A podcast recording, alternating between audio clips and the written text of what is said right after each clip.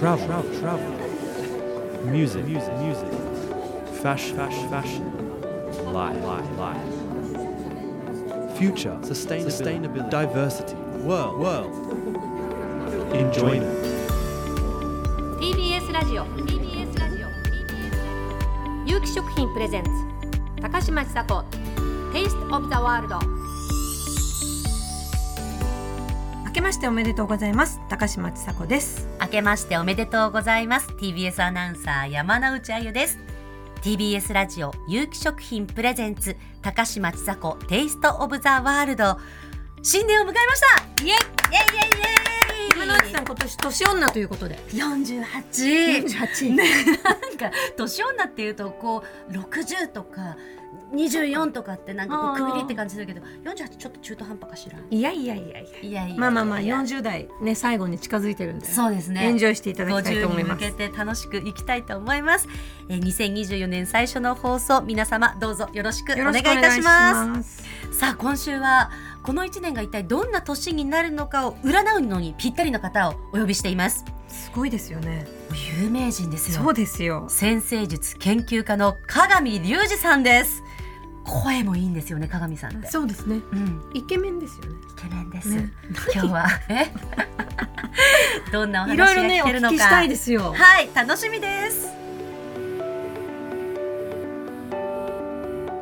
有機食品プレゼンツ高嶋ちさ子 Taste of the World この番組は有機食品の提供でお送りします「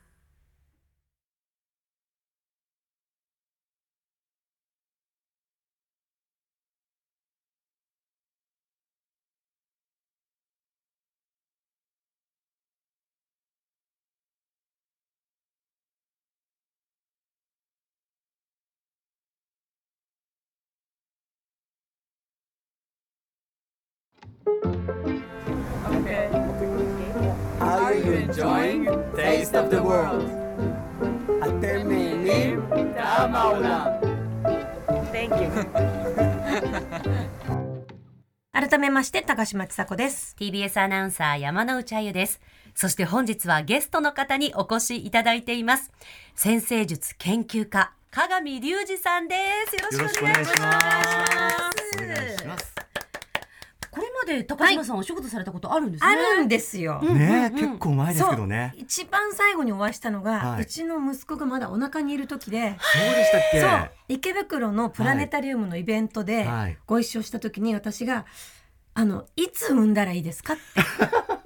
いつ産んだらこの子はちゃんとね。いい感じに。そう。そしたらなんか高島さんはなんかいい星星がいっぱい集まってるところに生まれてるそう、お子さん。そう乙女座にね星がものすごい集まってるんですよ、だからものすごいパーフェクショニストっていうか潔癖症完璧な完璧主義な。だからそういう方だから、うんうん。そのいつ産んでも大丈夫ですよっていうこまあね授かりもんですからう、ね。いやいやいやいやけどほら今ってほらなんていうの、うん日にち決められるからと思って、そうですね。だからあの時に決めていただかなかったから、うん。息子が出来が悪いんですよ。そんなことはないでしょ。そんなことはないでしょ。えちなみに責任取ってもらおうと思って。生産そうか。息子さんは何座なんです息か子？知らなえー、でも何月何日生まれですか？い。息子、うん。2月6日。あ水亀座ですよ、うん。それはもう才能ある。おー。やそんなことない。うちのむだって夫2月5日で才能ないもん。あるでしょう。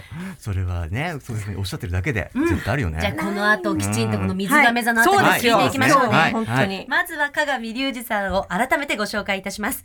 鏡隆二さん、京都府生まれ。はい10歳でタロットに出会い、魔術、先生術などに関心を持ち、その後、16歳の頃に雑誌でコラムの連載をスタート。若いスタートだったんですね。今言ったらなんだ子役デビュー、ね、あのまあ少女漫画家みたいなもんですよね。昔の少女漫画の人って投稿から始まってうん。早いじゃないですか、それに近いんじゃないかな。面白い。で、それ以来、ラジオ、雑誌、テレビなど幅広いメディアに出演されるとともに、海外の先生術の本の翻訳も担当。日本における先生術研究の第一人者と言える方です。で、まあ、今年も始まったということで、まずは今年がどういう一年になりそうなのか、運気アップにつながるためにはどんなことをしていけばいいのかを聞きていきたいと思います。うん。まずズバリ、2024年、どんな年になりますか？いやーこれね僕もうこれ僕言ったら終わりだけどもうそんなわかんないですよね。もちろん。い。やでもこれ本当で、えー例えば2020年の頃にこれからすごい大きな変化がありますよって世界中の先生たちは言ってたんですよ。本当うん言ってたんだけど、でもコロナっていうことをちゃんと言えた人っていうのはいないんですね。もう昔20年ぐらいものを遡ると約1名いたりするんですけどコロナとは言ってないあのパンデミックだっていうふうに言ってるんだけども、でもそれも約1名でしょ。いろんな人がいろんなこと言ってるわけだからだから予言なんかできないっていうのは僕の基本的なスタンスではあるんですよ。ただまあ星の動きのイメージから言うとここ12年で起こっていることっていうのはまだ続くんですね。でこれ鍵になるのが冥王星という星で冥王星っていうのはあの冥界の王様の星なのででこれが星座を変える時に必ずいろんなことが起こってるんですねこれまで。で前回2008年リーマンショックでしょ、でそれからその前っていうのが95年なんですが、あこれは阪神・淡路大震災とそれから、まあ、オウム事件も日本ではありましたが、あと Windows95 ですよ。だからいて座って世界の広がりを象徴する星座なんですけどそこに冥王星という死と再生の星が入ることによってインターネットっていう、もうこう本当の意味でのこうグローバルなものが出現する。でヤギ座が象徴するのって人体で言ったら骨格なんですよね。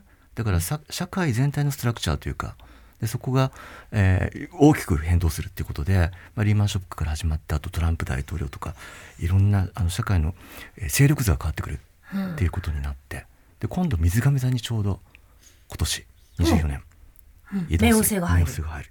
で水亀座が象徴するのはテクノロジーとそれからもう一つは水亀座って十二星座の中で、えーまあ、双子座もありますけどほぼ唯一人間なんですね。だから人間性とかそういうものを表す。なのでテクノロジーがどんどん発展することによってじゃあ逆に人間にしかできないことって何とか人間とは何かとかそういうことが問い直されたりするのかちょっとなと思って。AI っぽい話。AI ですよね。あそう。うん、何も分かんなかった今。何わかんなかった。難しすぎて。ええ。水亀座は水亀を持ってる人だから人そうななんんですすでよそうなねんです。亀じゃないんだ。うん、あ今だって言い過ぎちゃったか。なんで知ってんの？イメージですよイメージ。でも星座なんか全然私何にも分かんない。えー、ちょっと待って。そしたらもうちょっと一からやんなきゃいけなかったか。何にも分かんない。えじゃあじゃあ改めてうん。先生術っていうのはこう、うん。どういう考え方なんですか、そうですね。あの先生術っていうのはまあ読んで字のごとく星占うって書くんですけど英語で言ったらアストロロジーなので、アストロ星ロジーっていうのが学問だからまあ天文学と先生術が分かれる前16世紀17世紀ぐらいまでは、まあ、星の学問だったんですよ。うんでその中の占い的なところだけが残ってまあ言ったら迷信的なところだけが星占いとして今残ってるっていうふうに言ってもいいんじゃないかなと思うんですけどね。うんでもそれを星のことを見ながらいろいろな経験則とかも合わせて、うんこう判断をしていくんですか？あのねこれ非常に難しいんですけどもちろんその先生術って科学ではないからエビデンスなんかないんですねもちろん。なんだけど先生術ってやっぱり人がこう経験してきたこととかひものの考え方の枠組みみたいな今星座のことをイメージとおっしゃったんだけどもそのいなんていうのかなこの世界を見る時に僕たちいろんなレンズで見るじゃないですか、うんいろんな枠組みを使って。で星座とか星のイメージってそういうものの見方の型みたいなもんだと思うんですね。だから批判的な人から見たらあこじつけてるだけじゃんって話になると思うんですけどでも逆に言ったら何らかの形で僕たちはこじつけないと世界を見れないから、うん。だったらあの昔から続いているものを使ってたまには見てもいいんじゃない。それだけになっちゃったらまずいけど。うんまあ、あとなんかそういうアドバイスをこう前向きなものにできるとすごくいいですよね。そうですね。悪いことが起こるから怖いじゃなくって、うんうんうんうんそういうことが起きそうなんだったら、よしじゃあどうしようかなっていう選択肢をいろいろ持つとか、うん。なんかそういうふうには使えるなって思いますが、うん。じゃあ後半は、はい。高島さんの今年の運勢いいね。および息子たちがしっかり勉強できるようになるのか なども聞いていきましょう。鏡さんお願いしまおす願いします。ラジオ。TBS ラジオ有機食品プレゼンツ。高嶋ちさ子。テイストオブザワールド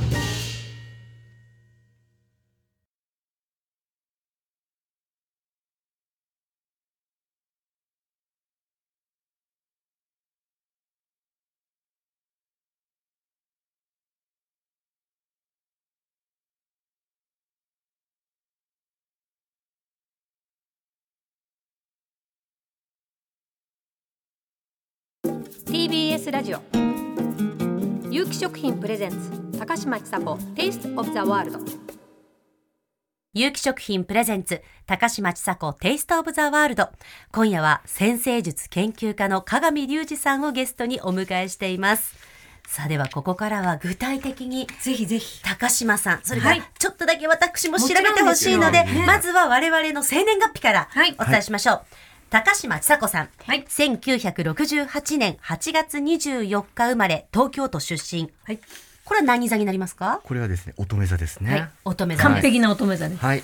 そして私、1976年4月15日生まれ、東京都出身、お羊座でいいでしょうか？そうです。お羊座ですね。はい。じゃあちょっと、あの、私たちのあ相性と確かに確かに聞いてみます。うんもう今更っちゃ今更だけど。これねホロスコープって作ってきたんですよ。何これでこれが生まれた時のお二人の星の配置図なんですね、なんかすごい。でサークルの中にいろんな模様が入ってる。そうそうそうそうそう。そういうことですそういうこと。でだからこれご自身お二人の一種のこう脳内地図みたいなもんですね。だからじ一人の人間の中にいろんな星があるってことは一、人の人間の中に、まあ、サブパーソナリティっていうのかな、こっちいろんな。全然違うじゃん私と全然違う。山内さんでこれね見てほしいんですけど、ん。高島さんのホロスコープの星ってこんなに集まってるんですよ。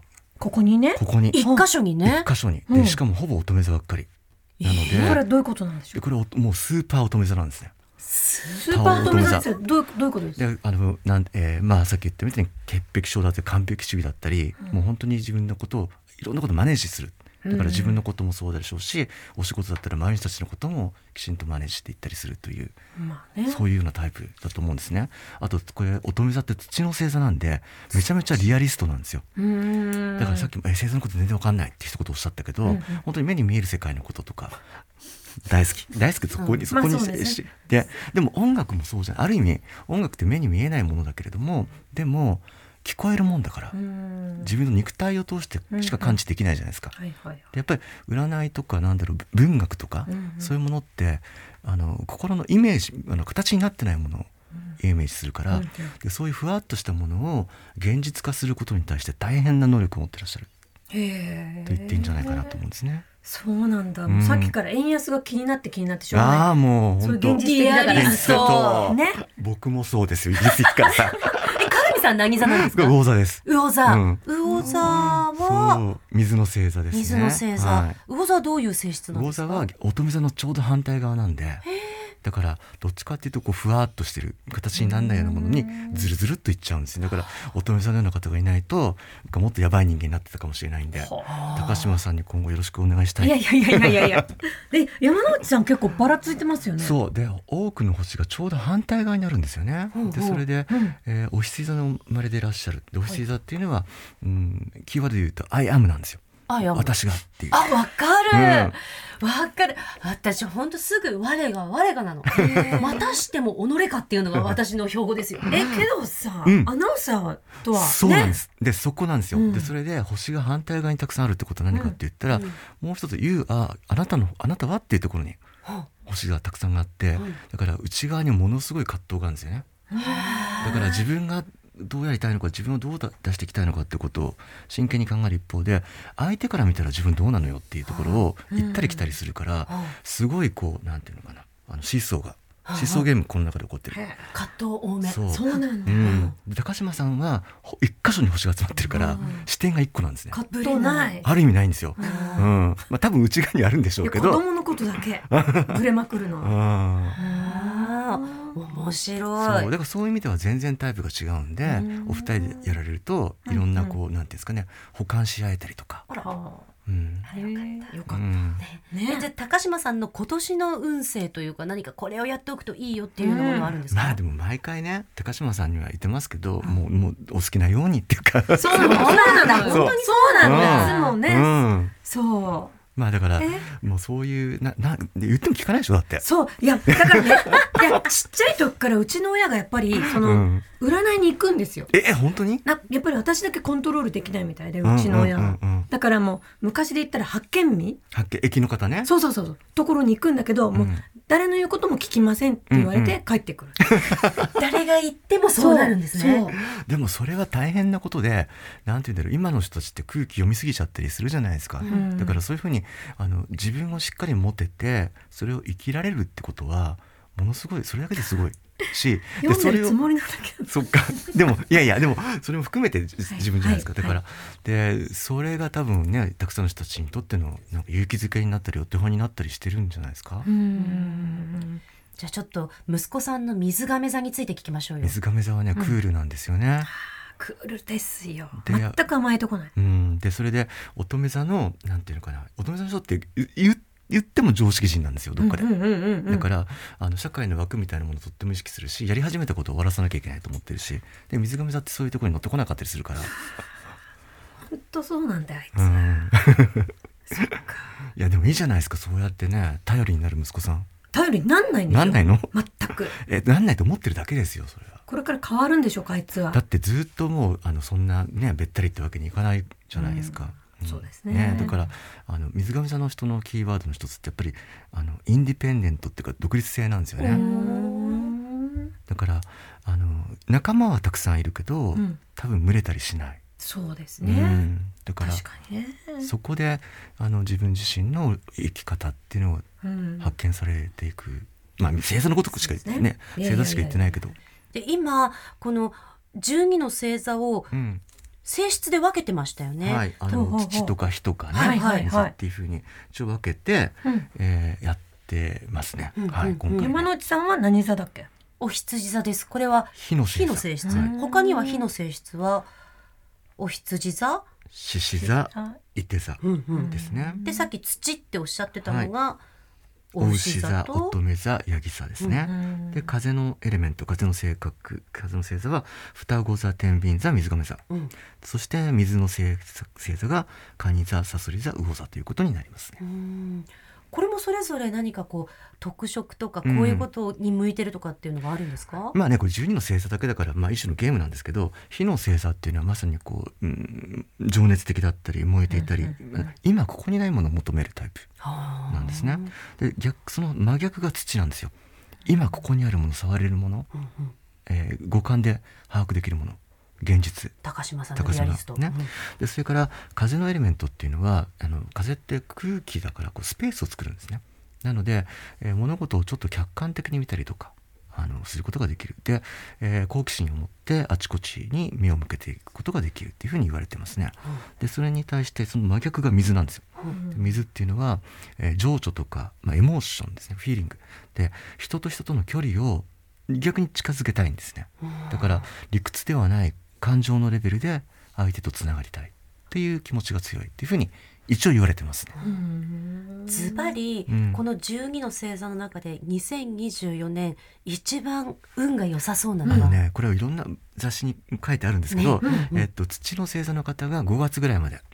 土の星座が5月、私だ。つまりそうです、お牛座乙女座ヤギ座の方が木星という星がいい位置に来る、で5月の、えー中旬以降かな、は木星が双子座に入るんで、うん今度は風のグループですね。風のグループは5月以降。双子座。特に双子座が12年に1回幸運期っていうふうに言われていて、双子座天秤座水亀座の幸運の1年だっていうふうに一応教科書的には言われてるんですけどこれ、えー一周この幸運の星って一周するのが12年なんですよ。うん。で4つグループがあるから大体4年に1回ラッキーなタイミングが来るっていうふうに言われてるんですね。そう。かそうか。だから日本のことわざってよくしたもんで、石の上にも3年とか言うじゃないですか。だからあれって3年我慢したら木星来るよっていう。いやすごい。あすごい。そう。であーうまくできてる、ね、さっきちらっと伺って言ったら年女とか。あ私山内あゆ今年48になります、おめでとうございます。ありがとうございます。これも関係あるんですか？そう。さっき言った木星が一周12年なんですね。だから12の倍数の年っていうのは誰にとっても生まれた時の位置に木星が戻ってくる。ジュピターリタリターンなんですよ。ジュピターリターン。でかっこいい。ね。ジュピターリターン。で木星っていうのは拡大と発展とかなのでもう一回自分の世界を広げていけるよってことを言ってくれてる。あー。じゃあ今年年男年女の方、うん。うん。12の倍数の人は、うん。ジュピターリターン。そうですそうです。そういう意味ではこの星回りと食に関係することってあったりしますか、あえっとねだって昔は医学と先生術ってセットだったんですよ。16世紀17世紀ぐらいまでは医者は全部先生術ができたんですね。っていうか漢方でもそうじゃないですか。なんかほら五行とかと一緒になってるでしょ。でそれで、えーでもそこの歴史の話をすると長くなっちゃうからもっと分かりやすいところで言うと今木星がお牛座にいるって言いましたね。でお牛座ってズバリ食の星座なんですよ。食べるものなんですね。だから食自体に関心を向けていくことっていうのがとっても重要な年っていうふうにも言えますね。でそれからお牛座には今天王星というテクノロジーの星も一緒にいるんですけどでお牛座って大地の星座土の星座なのですごい自然の恵みなんですよ。でそこに天王星っていうのがあのある種のこう人工的なテクノロジーなので、あの大地のものを人間の知恵がどんなふうにあの分かりやすく、えー摂取しやすく美味しく簡単にできるかってことをもう一回多分考えるタイミングになってであのうん多分大きいところで言うとそれこそ AI なんかを使った農業とかねそういうものが広がっていく可能性があるかなと思うしあの有機食品さんのものなんかもスープなんかねやっぱりあの自然の恵みとテクノロジーの融合だなのでこれあのよいしょじゃないけど僕 でも使えるもん使ってるもん チャーハンとか使ってますよね。うん。ねそうか。何かこう自然自然って思ってるけれどもそれをこうテクノロジーで上手に生かして私たちの生活を豊かにしてくれるっていう年がじゃあ2024っぽいですね。そうだって人間だもん。え他に高島さんなんか、えー。今今だからこそもうここだけ聞きたいっていうのありません？ここだけ聞きたい、うん私い何歳ぐらいまで働くべきなんですえかそれはちょっとまた別室で。違実質うかなんだ。働くべきっていうことはそべきなんですね。働そきたくはもうないの？う、うん、のんびりしたいなとは思ってて、うんあーけどそう言うとのんびりできないタイプですよねって必ず言われるんでうす。よ、んでもね乙女座だから一回決めるとしちゃうかもね。のんびり？のんびりっていうか一回あのここまでで区切りをつけるとか、うんうんうん。まあ、だから本当にのんびりできるかどうかはちょっと別問題だけど、はいはいはいこれまでのやり方を変えるとか、うんなんかその意識意識的に何か変化を作るってこともできる人だと思うんですよね。うんうん。うん。じゃあまだしっかり働いてください、そうですよ、そうですよ。それはそう。学費があるからね。そう、100年時代ですから。それでは最後に何か鏡さんの方からお知らせなどあればぜひここで。いっぱいやりすぎちゃって困るんですけど、もうだってまた新しいご本とか出ないんですか？そうなんですよ。あのいろいろ出るんですけどね、一つお押さなきゃいけないのがありまして、はいはいでえ2024年はい。1月からあ刊行開始になるんですけど12巻本でタロットに関しての、まあ、占いの本じゃないんですよ、まあ、アートブックなんですけど「タロットの美術史」という本のシリーズを出すことになります。でこれは、えータロットって15世紀に始まってる生まれてるんですけども15世紀に始まったタロットから、まあ、現代の21世紀のあのものまでタロットの図版をいろいろ集めてくる。それからタロットの図版だけではなくて同じようなテーマ例えば運命の輪だったり正義だったりそういうことを扱ったあ西洋絵画うん。のものを同時に並べてある種のこうアートヒストリーとして紹介するようなものを作ろうとしています。す手広いですね。手広いね。でも見ているだけで本当うに。んすごく美しいものが。女の子好きですよねタうロットん。ねあと最近男性もね多いんですよ。うん。でも最近結構本屋さんに行っても綺麗なタロットの本とかすっごい見やすいところに置いてあってうん。なんかまた流行ってるんだなっていう感じをなんかねちょっとコロコロナ禍以降ちょっとねまた、うん。あのお家ステイホームが長かったから。うんうんうん。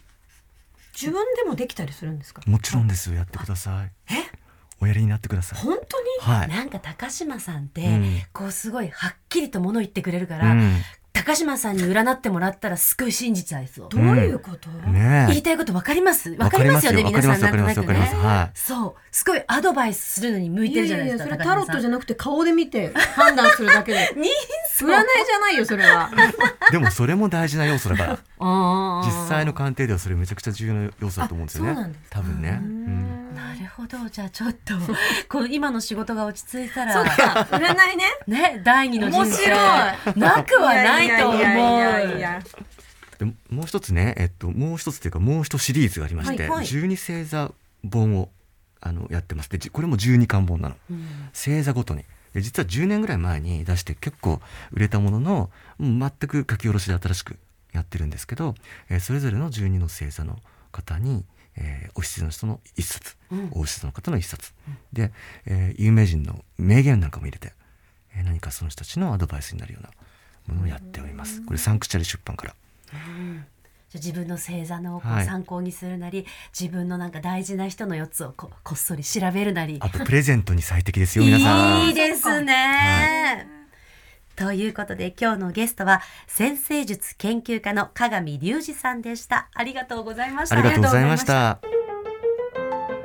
TBS ラジオ TBS ラジオ有機食品プレゼンツ高嶋ちさ子 Taste of the World